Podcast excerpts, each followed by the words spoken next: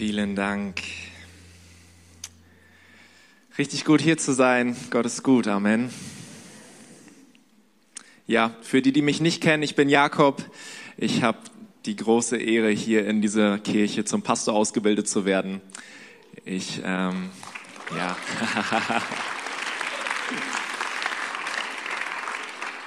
Ich studiere unter der Woche im wunderschönen Erzhausen in der Nähe von Frankfurt Theologie, darf unter der Woche hier sein, den praktischen Part mitnehmen.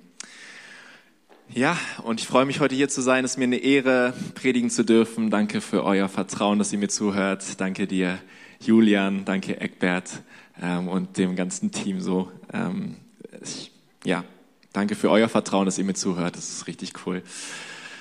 Ähm, wir haben richtig coole Leiter hier in der Kirche. Ähm, ich merke das bei Julian.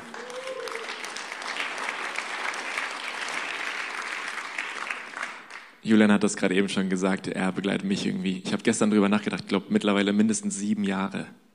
Ähm, und er ist jemand, der immer das Beste in mir sieht, der ähm, viel mehr in mir sieht, als ich selbst in mir sehe, der richtig viel Zeit in mich investiert hat und äh, betet für mich und da ist für mich. Und das ist nicht selbstverständlich. Das sieht man nicht im Hintergrund, ähm, aber man sieht dann nur die Früchte davon. Und das sind unsere Leiter hier im CLW. Lass uns sie ehren, lass uns für sie beten. Ähm, das ist nicht selbstverständlich, gerade in so einer Zeit, in so einer Phase, in der wir sind. Lass uns für unsere Leiter beten. Das, die machen einen richtig guten Job hier. Lass uns ihnen mal einen Applaus geben.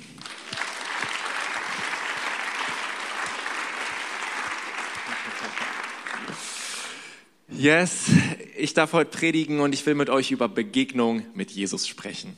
Ähm, so richtig kreativer Titel, ich weiß.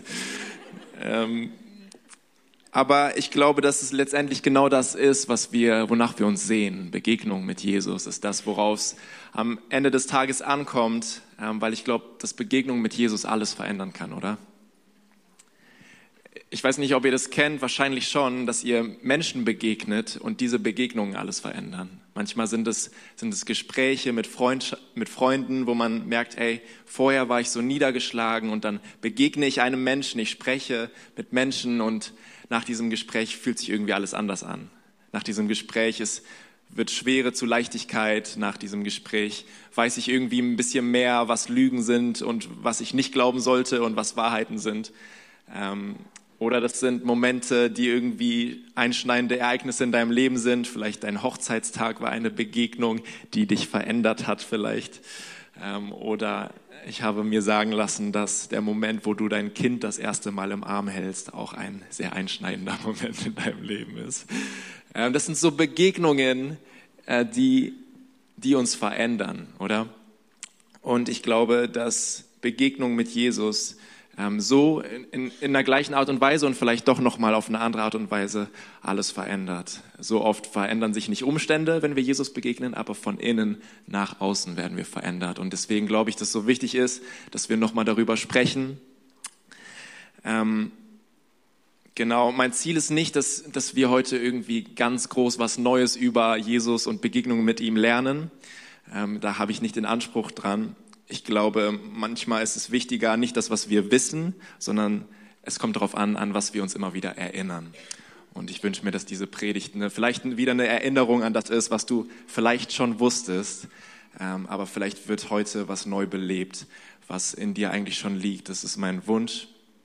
Mein Wunsch ist, dass wir heute in dieser Predigt, in diesem Gottesdienst Jesus begegnen uns auch unter der Woche Jesus begegnen. Mein Wunsch ist, dass unser Alltag geflutet ist mit Begegnungen mit dem lebendigen Gott.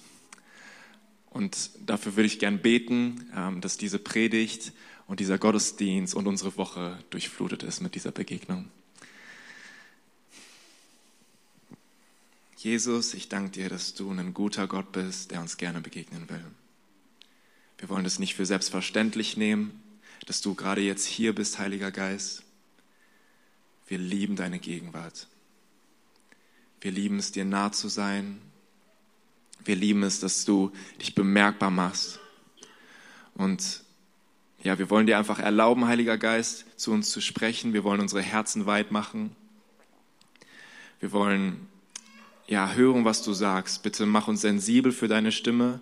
Bitte schenk mir ja die Fähigkeit, das, das gut zu kommunizieren, was dir wichtig ist. Bitte stell dich dazu, Heiliger Geist, zu dem, was du betonen willst. Wir wollen hören, was du sagst. Wir lieben dich, wir lieben deine Gegenwart. Amen. Amen. Yes, ich will euch in eine Story mit reinnehmen. Wir spulen mal ungefähr 2000 Jahre zurück, oh, worum das wohl geht, ähm, in das Land Israel.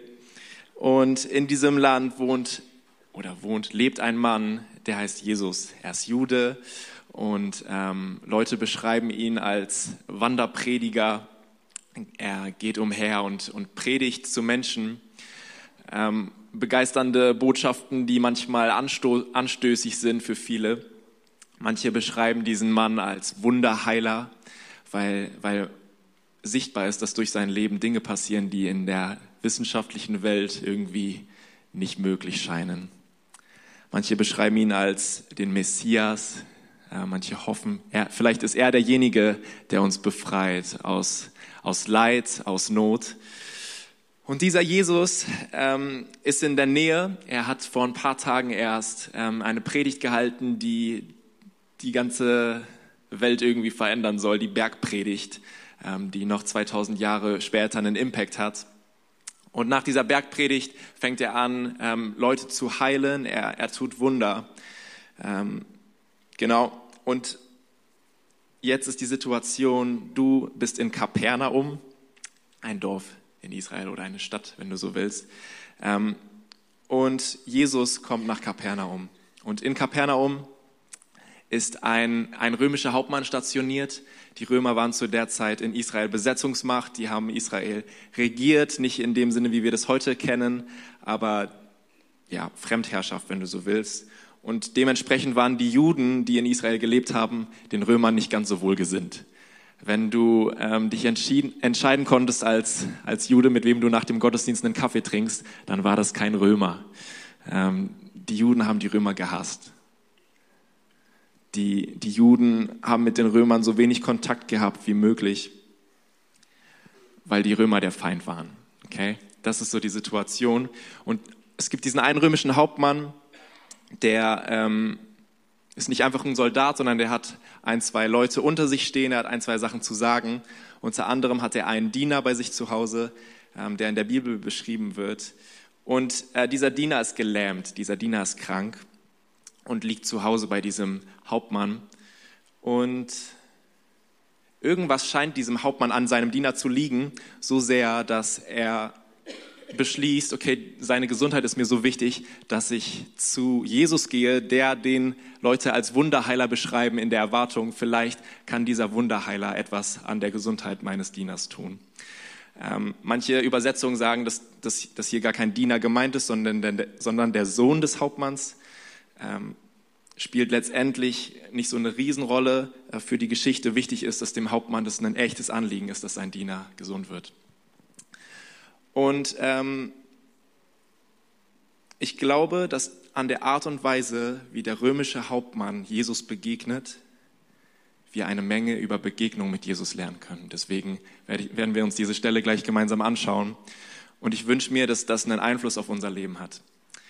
Ähm, weil dieser römische Hauptmann kommt mit seinem Anliegen zu Jesus und ich werde einmal die gesamte Stelle vorlesen, dass wir so ein bisschen Überblick haben und dann werden wir Vers für Vers uns so entlang hangeln an dieser Stelle. Es steht in Matthäus 8, Vers 5 bis 13.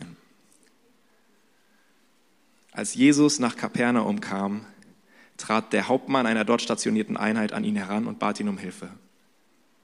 Herr, sagte er, mein Diener liegt gelähmt und mit furchtbaren Schmerzen bei mir zu Hause. Jesus erwiderte, ich will kommen und ihn heilen.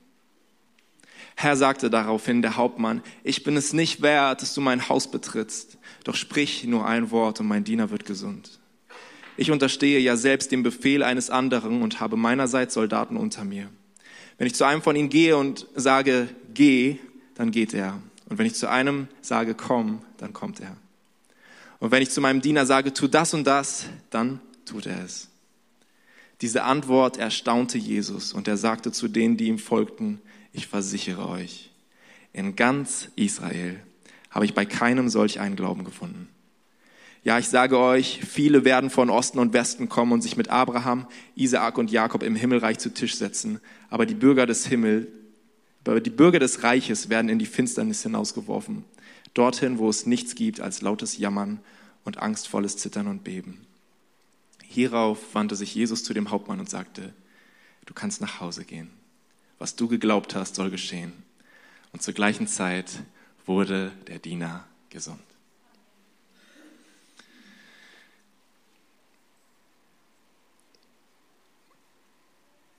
Ich glaube, den ersten Punkt, den wir über Jesus hier lernen können, ist, dass Jesus deine Zuflucht sein will. Vers 5 und 6, ich lese es nochmal vor, steht, als Jesus nach Kapernaum kam, trat der Hauptmann einer dort stationierten Einheit an ihn heran und bat ihn um Hilfe. Herr, sagte er, mein Diener liegt gelähmt und mit furchtbaren Schmerzen bei mir zu Hause. Der Hauptmann erlebt eine Not. Sein Diener ist gelähmt und es ist ihm ein ehrliches Anliegen, dass dieser Diener äh, gesund wird. Und er kommt damit zu Jesus. Es ist so banal, aber da ist eine Not und mit dieser Not kommt er zu Jesus. Und ich glaube, dass wir das lernen können. Das ist ganz simpel. Wenn du eine Not hast, du darfst damit zu Jesus kommen. Jesus darf in Not deine Zuflucht sein. Eine Zuflucht ist ein Ort, wo du hinkommst, wenn du, wenn du flüchtest du, vor etwas. Du, du, du darfst zu Jesus kommen mit deiner Not, mit deinen Anliegen. Deine Angst, deine Krankheit, deine Trauer, deine finanzielle Not, deine Wut, deine Ratlosigkeit deine unerfüllten Wünsche, deine zerbrochenen Beziehungen, deine Perspektivlosigkeit, deine Sucht, deine Lügen, die sind willkommen bei Jesus. Mein erster Punkt ist Jesus, deine Zuflucht. Wenn Jesus tatsächlich der ist, der er behauptet zu sein, nämlich Gott, dein Tröster, der Wundenheiler, Wundervollbringer, dann ist deine Not willkommen bei Jesus. Dann ist die beste Adresse für deine Not er. Jesus, deine Zuflucht. Wie soll das gehen, frage ich mich manchmal. So dort der Hauptmann, der konnte halt einfach in Kapernaum rumlaufen und diesen Jesus suchen. Ich habe hier noch niemanden gesehen, der ihm ähnlich sieht. ähm, Wobei, vielleicht schon ein, zwei Leute. Der Sommer kommt wieder, die Sandalenzeit bricht an. Ähm, wie komme ich zu Jesus heute? Jesus ist doch gestorben. Wir mussten 2000 Jahre in Gedanken zurückspulen, um uns ihn vorstellen zu können. Meine Antwort an dich ist heute, Jesus ist hier. Durch den Heiligen Geist ist Gott persönlich gerade jetzt hier anwesend. Amen. Ich glaube, Jesus ist der Grund, warum du heute hier bist. Ich glaube, Jesus hat dich heute eingeladen, in sein Haus zu kommen und ihm zu begegnen. Und ich glaube, es ist kein Zufall, dass du heute hier bist und hier sitzt und das hörst, was heute aus meinem Mund kommt und was er dir zu sagen hat. Ich glaube, es ist kein Zufall, dass du heute hier bist. Ich glaube, Jesus ist der Grund, warum du gerade jetzt da sitzt, wo du sitzt, warum du gerade dieses Video schaust. Wie, wie komme ich zu Jesus? Jesus ist hier. Bete zu Jesus, er hört dein Gebet. Wie komme ich mit meiner Not zu Jesus? Sag's ihm einfach. Und an diesem Beispiel lernen wir, der Hauptmann, der kommt einfach mit seinen Anliegen zu Jesus. Er, und das will ich dir heute zusprechen, du brauchst deine Anliegen nicht emotional zu Hause zu lassen, wenn du Jesus begegnest. Du brauchst keine perfekte Maske, du brauchst keine Riten, keine Regeln einzuhalten, sondern um Jesus zu begegnen, brauchst du zwei Dinge. Das ist Jesus und das bist du. Sehr tief, ne? Halleluja. Ähm. Ich glaube, Jesus ist hier und so oft scheitert Begegnung mit ihm nicht daran, dass er nicht da ist, sondern dass wir nicht da sind. So oft ist in diesem Haus nur eine Version von Jakob, die ich gerne wäre. So oft ist in einem Gebet, in Begegnung mit Jesus, Jesus präsent und er sagt, ich will deine Zuflucht sein, komm mit deiner Not und bring sie vor mich. Und Jakob, der echte Jakob, der ist gar nicht da, sondern da ist eine perfekte, perfekte Version von mir, ohne der nicht zugeben will, dass er Nöte hat, der nicht zugeben will, dass er verletzt ist, dass er enttäuscht ist, dass er Hilfe braucht und einen Retter. Und ich glaube, wenn wir wirklich Jesus begegnen wollen, dann müssen wir lernen, so zu kommen, wie wir sind. Zu einer Zuflucht gehst du nicht einfach so und tust so, als hättest du keine Hilfe nötig. Zu einer Zuflucht gehst du, wenn du sagst, ey, ich brauche dich ich, ich komme gerade aus einer schweren Zeit, ich brauche Zuflucht. Also der Hauptmann kommt zu Jesus mit seinen Anliegen, kommt mit seiner Not und lasst uns weiterlesen, wie Jesus darauf reagiert in Vers 7. Jesus erwiderte, ich will kommen und ihn heilen. Jesus antwortet nicht, ich habe zu viel zu tun. Ich bin hier gerade in Kapernaum mit meinen Jungs und wir wollen eine gute Zeit haben, ähm, sondern Jesus sagt, ich will kommen und ihn heilen. Und das will ich dir zusprechen, Jesus nimmt deine Not ernst. Jesus, ist mein zweiter Punkt, ist nah in deiner Not. Ich finde den Punkt sehr sensibel. Ich will kommen und ihn heilen, weil das so oft mit unserer Realität nicht übereinstimmt. Ja, so oft beten wir, Jesus, komm in meine Not. Und dieser, dieser Zuspruch, ich will kommen und ihn heilen, den finden wir nicht in unserem Leben wieder, oder? Wer ähm, hat gebetet bis jetzt und immer wurden Menschen geheilt? Dich will ich kennenlernen. Bitte segne mich ich wünschte, dass ich dir das heute so über, äh, sagen könnte, dass wir das übertragen können, weil Jesus den Hauptmann, äh, den Diener des Hauptmanns heilen will, dass er auch heute dein Anliegen heilen will, deine Not, deiner Not begegnen will. Aber es würde dieser Stelle Unrecht tun. Es würde unseren Erwartungen, auch unseren Erlebnissen nicht entsprechen, wenn wir sagen, es wird immer alles gut. Wir müssen aufpassen, dass wir da nicht in eine Schieflage theologisch, aber auch so von den Erwartungen, die wir haben, hineinkommen. Ich glaube, dass Jesus immer noch tun kann, was dort passiert ist. Aber so oft merken wir, dass das nicht passiert, oder? So oft merken wir, dass wir für Menschen beten und nichts passiert. So oft merken wir, dass wir seit Jahren Anliegen vor Jesus bringen und sich kein bisschen was tut, oder? Dass Familienmitglieder immer noch krank sind dass sich an der finanziellen Not immer noch nichts getan hat.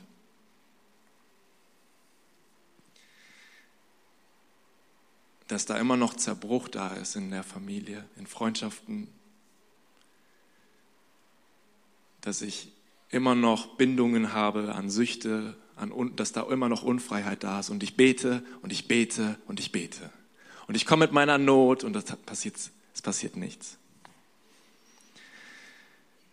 Jesus, wieso tust du das? Ich dachte, du willst kommen und heilen. Das ist hart, ne? Ich, ich finde es so herausfordernd, das auszuhalten. Und ich habe keine Antwort für dich heute. Ähm, ich kann dir nicht sagen, weswegen das passiert. Ich wüsste das gerne. Ich würde das gerne erleben, dass immer, wenn wir für Menschen beten, dass Wunder passieren und Wunder passieren und Herrlichkeit und Herrlichkeit und Herrlichkeit aber unsere Realität zeigt uns was anderes, oder? Also was hat diese Stelle mit uns zu tun? Ich glaube, wir, wir dürfen anerkennen, dass Jesus souverän ist, dass er manchmal nicht dem entspricht, was, wo wir denken, so und so müsste Jesus handeln, sondern dass er, auch wenn das schwer ist, das, das zu tun und zu glauben und auszusprechen, zu sagen, Jesus, es fühlt sich nicht so an, aber ich glaube, du bist gut. Es fühlt sich nicht so an, aber ich glaube, du hast einen Plan und ich glaube, du weißt, was du tust. Es ist ein hoher Preis zu bezahlen, wenn, wenn du gerade eine Not erlebst, ich weiß.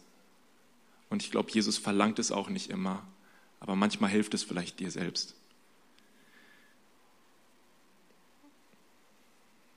Ich glaube, dass diese Verheißung was mit unserem Leben trotzdem zu tun hat, weil ich glaube, es ist hier eine doppelte Verheißung. Jesus sagt, ich will kommen und ihn heilen. Und während wir erleben, dass wir beten und Leute nicht geheilt werden, habe ich noch nie erlebt, dass wir beten und Jesus nicht kommen will.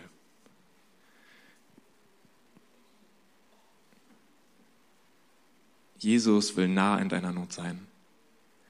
Ich glaube, Jesus hat so, einen so ein Anliegen von Jesus, dir nah zu sein in dem, was du heute erlebst, in dem, was du die letzten Jahre erlebt hast, wo du Schmerzen hast, wo du nicht weißt, wie deine Zukunft aussieht, wo du nicht weißt, ey, ich habe keine Ahnung, wie ich diese Frage für mich beantworten soll. Und Jesus sagt, ich will kommen. Ich will nah sein in deiner Not.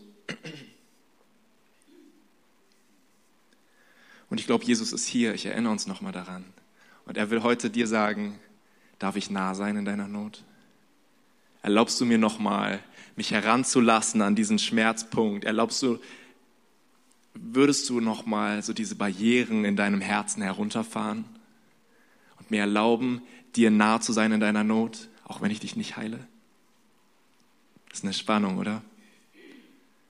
Einem Gott, von dem wir enttäuscht sind, dass er uns nicht heilt, zu erlauben, uns nah zu sein und uns zu trösten. Ich glaube, dass Jesus hier beides tut und dass wir manchmal nur eins von beiden erleben. Ich wünsche mir das in meinem Leben für jeden Lebensbereich sagen zu können, Jesus ist nah in meiner Not. Nicht nur in meiner Not, sondern Jesus ist nah in meiner Freude. Jesus ist nah in meinen Siegen. Jesus ist nah dann, wenn ich falle. Jesus ist nah dann, wenn ich aufstehe. Jesus ist nah in den Bergen, auf den Bergen und in den Tälern. Ich wünsche mir, dass jeder Lebensbereich durchdrungen ist von der Gegenwart Jesu. Ist es das, was wir wollen? Ich will nicht, ich will kein gewöhnliches Leben führen im Sinne, dass, dass wir einfach nur das tun, was alle tun, sondern ich will ein Leben leben, was durchdrungen ist von der Gegenwart Jesu selbst. Ich will Jesus immer wieder einladen und sagen, sei nah. Ich glaube, wir können das von an dieser Geschichte lesen und lernen. Jesus sagt, ich, ich will kommen. Und ich merke so, dass wir da manchmal gemütlich werden und, und so in unserer Routine und in unserem Alltag drin gefangen sind manchmal. Aber ich glaube, Vielleicht ist heute ein Tag oder die nächste Woche oder irgendwann, wo du sagst, Jesus, du darfst wieder neu kommen, du darfst mich wieder neu berühren in meiner Not. Und diese Zusage Jesu, ähm, ich, ich will kommen und ihn heilen, das gewinnt an Bedeutung, wenn wir noch den nächsten Vers mitlesen. In Vers 8 steht, Herr, sagte daraufhin der Hauptmann, ich bin es nicht wert, dass du mein Haus betrittst. Doch sprich nur ein Wort und mein Diener wird gesund. Wir erinnern uns, Juden haben Römer gehasst. Und Juden sind nicht zu Römern ins Haus gegangen. Rö dieser römische Hauptmann hat verstanden, ich bin es nicht wert, dass du kommst. Und es war in dieser kulturell, das war kulturell bedingt damals. Aber ich merke, dass wir das heute auch immer wieder ähm, auf einer anderen Ebene wahrnehmen können. Und zwar, wenn, wenn ich einem perfekten Gott begegne, der ohne Makel ist, ohne Fehler, dann werde ich mir so bewusst, ich bin so fehlerhaft und ich bin nicht würdig, ich bin, ich bin es nicht wert, dass du mein Haus betrittst. Ich bin es nicht wert, dass du mir begegnest, oder? Perfektion definiert sich dadurch, dass Makel nicht in der Nähe sind. Und wenn wir einem perfekten Gott begegnen, dann merken wir so, ich bin es nicht wert, dass du mein Haus betrittst. Und ich glaube, dass Jesu Verheißung zu dir, dieses Ich will kommen, dass es dir trotzdem heute gilt. Ich werde da später nochmal drauf eingehen. Ich glaube, da ist ein Weg, wie wir diesen, diese Barriere zwischen Perfektion, dem unerreichbaren Gott und uns fehlerhaften Menschen überwinden können. Mein dritter Punkt ist Jesus, allmächtiger Gott. Vers 8 steht, sprich nur ein Wort und mein Diener wird gesund. Und Vers 9, ich lese weiter, ich unterstehe, sagt der Hauptmann, ich unterstehe ja selbst dem Befehl eines anderen und habe meinerseits Soldaten unter mir.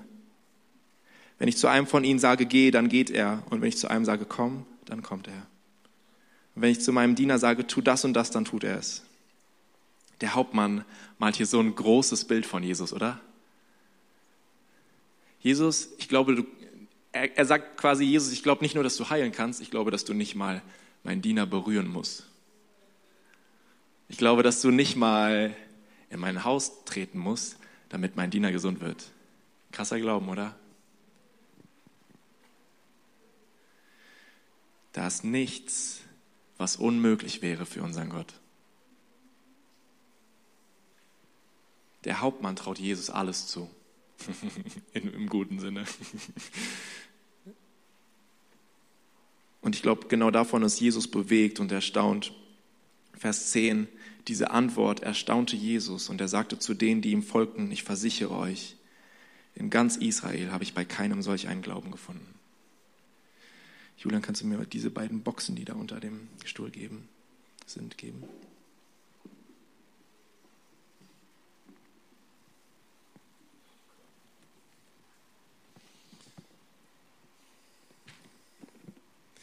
Ich glaube, so oft ist unser menschliches Denken begrenzt in einer Box.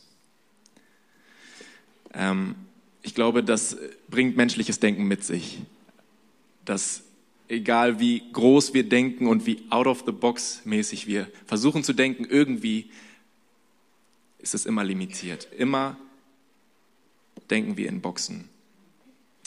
Und ich finde es so, so stark, wie dieser Hauptmann, ähm, wie groß die Box des Hauptmanns ist, in die er Jesus hineinsteckt.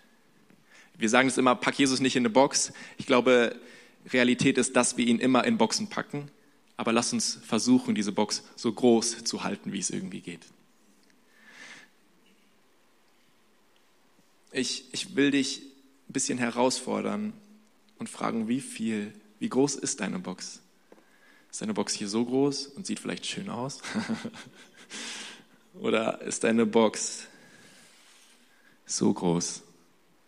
Wie viel, wie viel Platz hat Jesus in deinem Leben zu wirken?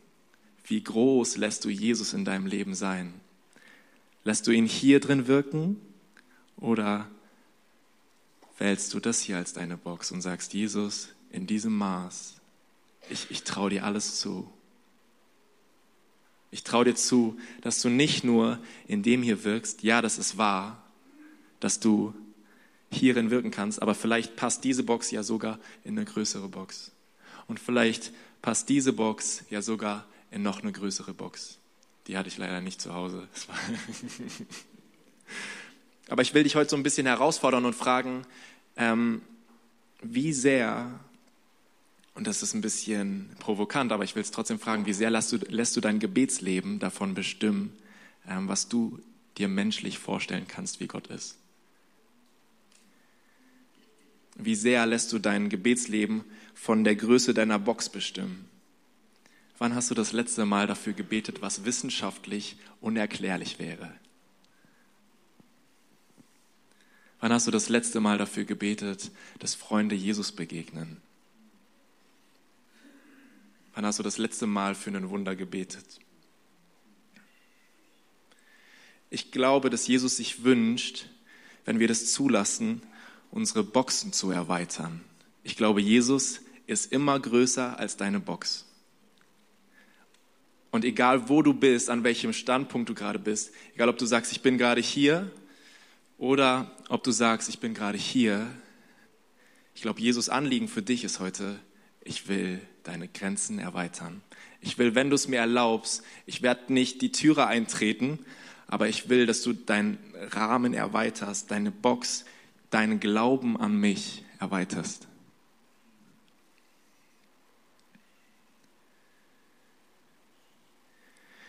Ich glaube, die Dinge, die wir lernen können über Begegnung mit Jesus, ist erstens, Jesus ist deine Zuflucht.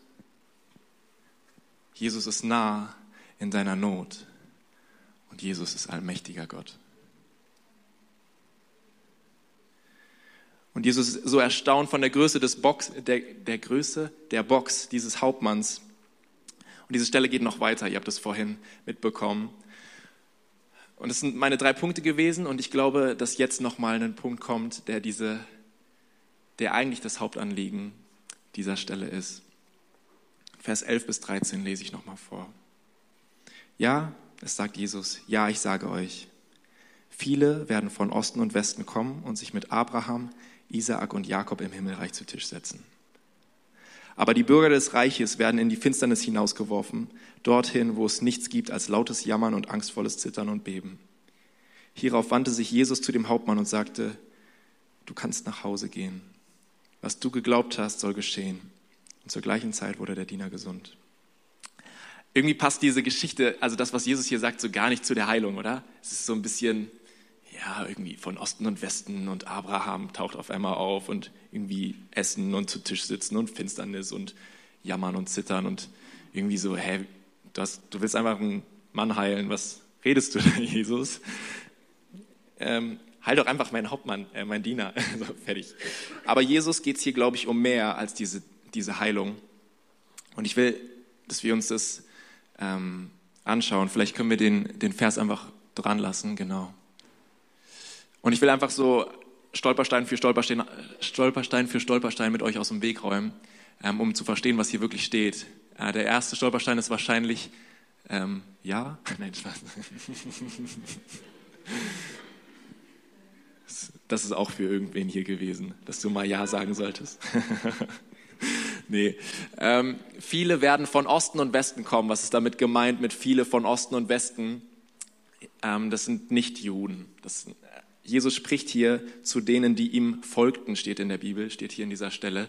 Ähm, und Leute, die von Osten und Westen kommen, meint Leute, die nicht aus Israel kommen, also nicht Juden ähm, oder Heiden. ähm, Viele, also so wie der römische Hauptmann einer war letztendlich. Viele Nichtjuden werden kommen und sich mit Abraham, Isaac und Jakob im Himmelreich zu Tisch setzen. Abraham, Isaac und Jakob sind die Erzväter, auch so ein biblisches. Ich, man merkt, dass ich Theologie studiere, ne? ähm, sind die Abraham hat eine Verheißung bekommen damals im Alten Testament und er hat gesagt bekommen, aus dir wird eine große Nation entstehen.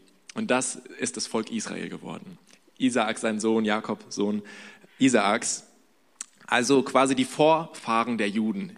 Die Juden haben sich ganz stark mit Abraham, Isaak und Jakob identifiziert und haben gesagt, das sind, das sind unsere Väter, das sind unsere Vorfahren. Also ganz starke Bindung zu den Juden.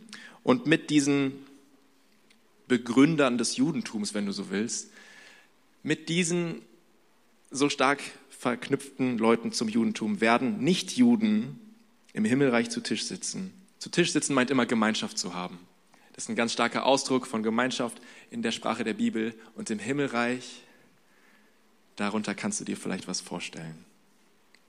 Das Himmelreich, das kann ich dir versprechen, ist der Ort, wo du ewig sein willst. Ich habe keine Ahnung, wie das praktisch aussieht, aber es wird richtig gut. Das ist der Ort, wo dein Leiden ein Ende hat. Das ist der Ort, wo du in, wo du in Gemeinschaft von Angesicht zu Angesicht mit Gott persönlich leben kannst. Wo du mit ihm zu Tisch sitzen kannst, Gemeinschaft haben kannst. Viele Nichtjuden, heißt es quasi, werden mit Abraham und Jakob, den Ultrajuden, den Begründern der, der Juden, Gemeinschaft haben, in Ewigkeit mit Gott Gemeinschaft haben. Aber die Bürger des Reiches, wer sind die Bürger des Reiches? Sorry, ist gerade ein bisschen trocken, ne? aber es wird noch gut, pass auf. Äh, die Bürger des Reiches meint die Leute, die zu Abraham, Isaac und Jakob gehören. Wenn Abraham, Isaac und Jakob in diesem Reich zu Hause sind, dann sind die Bürger des Reiches die, die auch einen Anspruch auf dieses Reich irgendwie haben, oder? Macht Sinn? Ja, ich sehe ein, zwei müde Köpfe nicken. Also hiermit sind Juden gemeint. Die Leute, die sagen, Abraham, Isaac und Jakob, das sind unsere Vorfahren, wir gehören zu ihnen, wir gehören auch zu diesem Reich. Das sind Juden. Die Bürger des Reiches werden in die Finsternis hinausgeworfen, dorthin, wo es nichts gibt als lautes Jammern und angstvolles Zittern und Beben. Die Ewigkeit in Gemeinschaft mit Gott wurde beschrieben als einen Ort, wo Licht ist, wo wo Herrlichkeit ist, so die, die Herrlichkeit Jesu kann man sich manchmal so vorstellen, als irgendwie, scheint er, irgendwie glänzt er, irgendwie ist das, ist das voll mit Licht. Und auch was ganz tief theologisches, Finsternis ist da, wo kein Licht ist. Amen. Amen, Bruder. Also Finsternis meint den Ort, der getrennt ist vom Licht, wenn du es anders ausdrücken willst. Finsternis ist der Ort, wo du getrennt bist von Gemeinschaft mit Gott. Das meint dieser Ort hier. Und wenn wir davon ausgehen, dass Gott gut ist, dass das Gute von Gott kommt, dass Gott der, der Schöpfer ist von Leben, dass er uns sein Odem eingehaucht hat und daraus Leben entstanden ist, dann willst du nicht in der Finsternis sein. Dann willst du nicht getrennt von diesem, von diesem Leben, von diesem Licht sein. Das verspreche ich dir. Weil wenn, wenn du getrennt bist von, von dem, der Ursprung des Guten ist, dann geht es dir nicht gut. Da, wo Finsternis ist, da wird es nichts geben als lautes Jammern und angstvolles Zittern und Beben. Das ist der schlimmste Ort, den du dir vorstellen kannst. Getrennt von der Quelle des Lebens, getrennt von dem Ursprung des Guten. Also richtig hart, was Jesus hier sagt, ist, es werden Juden kommen und Gemeinschaft mit mir haben, äh, nicht Juden kommen und Gemeinschaft mit mir haben und Juden, die eigentlich in mein Reich gehören, die werde ich hinauswerfen.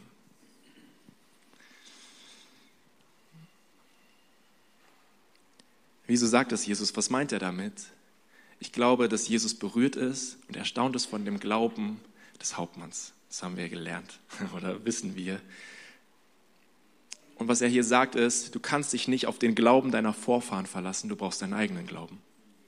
Um Gemeinschaft mit mir zu haben, reicht es nicht aus, dass deine Väter, dass deine Oma, dass wer auch immer geglaubt hat, du brauchst deinen eigenen Glauben.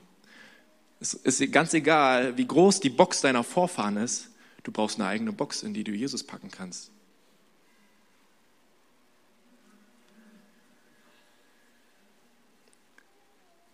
Wenn du in den Himmel kommen willst, dann brauchst du deinen eigenen Glauben. Und wieso sagt Jesus das? Ich glaube, hier wird es irgendwie persönlich, weil wir merken, hier geht es mehr um irgendwie ein momentanes Leiden, sondern hier geht es um deine Ewigkeit. Und das ist eine ganz schön lange Zeit, die wir uns überlegen sollten, wie wir sie verbringen, oder? Jesus geht es mehr als um die momentane, momentane Heilung des Dieners des Hauptmanns, sondern ihm geht es um deine Ewigkeit. Ich habe einen Satz mitgebracht, der das ein bisschen ähm, verdeutlichen will. Jesus hat die Macht, aus der Ferne zu heilen aber er hat den Willen, in deiner Nähe zu sein. Ich sage das nochmal, Jesus hat die Macht, aus der Ferne zu heilen, aber er hat den Willen, in deiner Nähe zu sein. Jesus geht es nicht darum, in erster Linie geht es nicht darum, dass du von deinen Nöten befreit wirst, sondern es geht ihm darum, dass du in Ewigkeit an den Ort kommst, wo keine Nöte sind. Ich glaube, dass Jesus ehrlich sich dafür interessiert, was dich bewegt, aber das ist im Licht der Ewigkeit so zweitrangig. Weil das sind so ein, so ein Blitzschlagmoment, komisches Wort, ein Blitzschlagmoment, ähm, wenn du es so betrachtest auf Sicht der Ewigkeit. Ich will nicht sagen, dass deine Nöte unwichtig sind, aber ich will sagen, dass deine Ewigkeit und wo du in Ewigkeit sein wirst, so viel wichtiger ist. Du brauchst deine eigene Box. Du brauchst deine eigene Box, deinen eigenen Glauben. Und wieso brauchen wir Glauben an Jesus? Jesus ist Gott. Amen. Amen. Und ich habe das gerade eben schon gesagt, wir merken das so oft, wenn der perfekte Gott uns begegnet, dann merken wir, das passt irgendwie nicht zusammen mit dem, wie wir, mit dem, wie ich lebe, ähm, ich fühle mich so unwürdig, so fehl am Platz. Ich merke, dass, dass der perfekte Gott nicht mit einem fehlerhaften Menschen zusammen sein sollte. Nicht, nicht, das, irgendwie passt es nicht, weil Perfektion definiert sich dadurch, dass Fehler nicht anwesend sind, oder? Und das ist der Grund, weswegen Jesus Mensch wurde. Weihnachten und weswegen Jesus ein Leben ohne Sünde gelebt hat, ohne Fehler, nur mit einem Ziel. Das Ziel Jesu war das Kreuz. Jesus ist stellvertretend für dich gestorben, damit die Fehler, die du auf deinem Leben liegen hast, nicht mehr auf dir liegen. Jesus ist freiwillig in diese Finsternis gegangen, getrennt von Gott.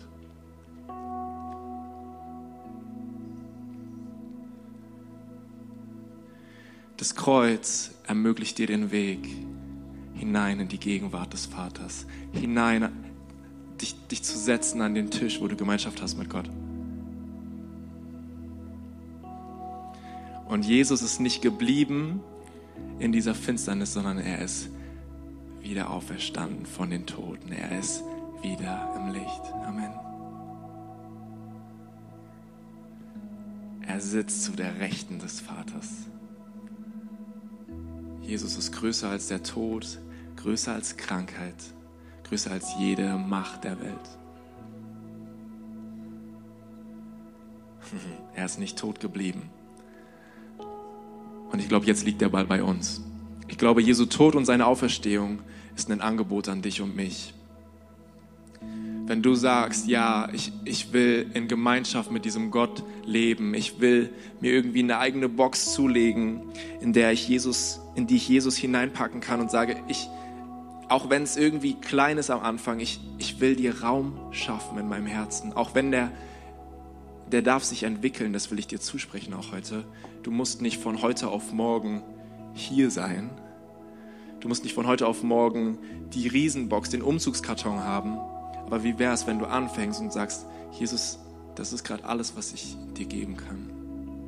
Ich glaube, ich glaub, er schätzt das wert. Und es ist so seine Einladung an dich heute, wenn du sagst, ich will an diesem Tisch sitzen mit Abraham, Isaac und Jakob, ich will an diesem Tisch sitzen in Gemeinschaft mit Gott, dann lädt er dich ein. Sein Leben ist eine Einladung, glaube ich, und sein Tod noch viel mehr. Zu sagen, ich, ich bin gestorben, stellvertretend für dich, damit du zum Vater kommen kannst. Ich klage dich nicht mehr an. Da ist durch die Augen Jesu bist du perfekt, weil er deine Fehler getragen hat. Und wir sind eingeladen, so wie Jesus am Kreuz gestorben ist,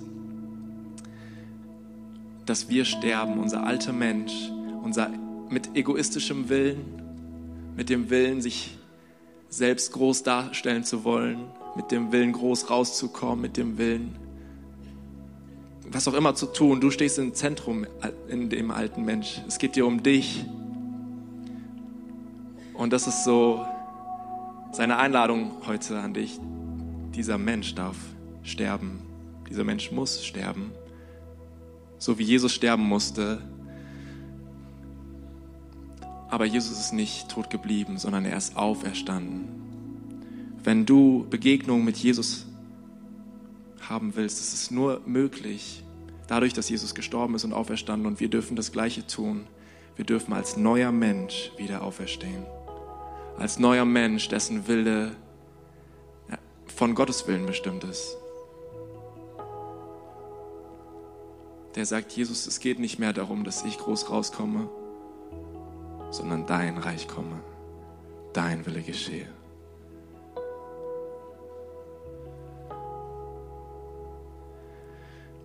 Ich wünsche mir, dass wir uns eine kurze, einen kurzen Moment der Privatsphäre nehmen, weil ich glaube, das ist die wichtigste Entscheidung deines Lebens. Das ist die Begegnung, die dein ganzes Leben auf den Kopf stellen kann.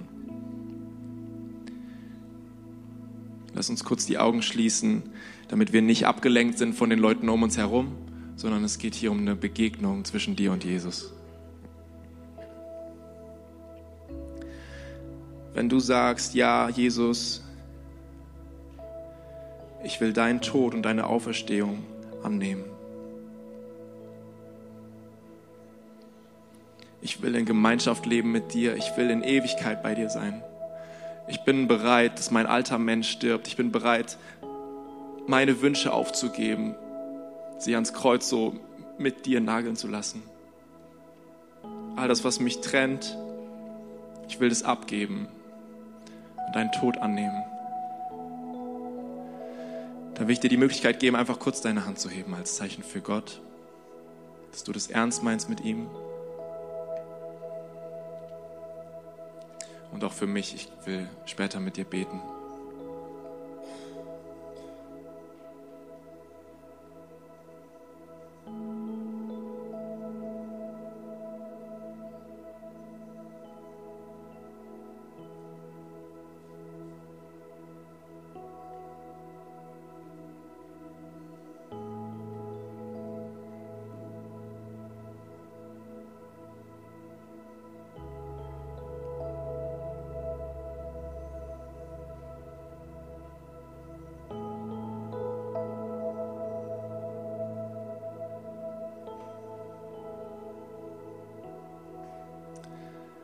Lass uns gemeinsam aufstehen.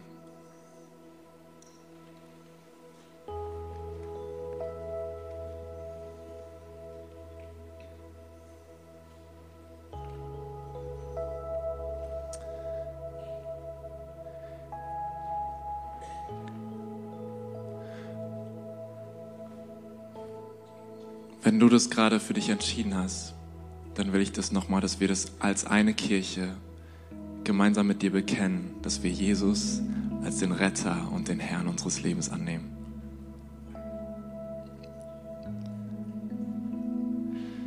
Ich werde vorbeten, ihr könnt einfach nachbeten. Vater im Himmel, Vater im Himmel, danke, dass du mich liebst. danke, dass du mich liebst.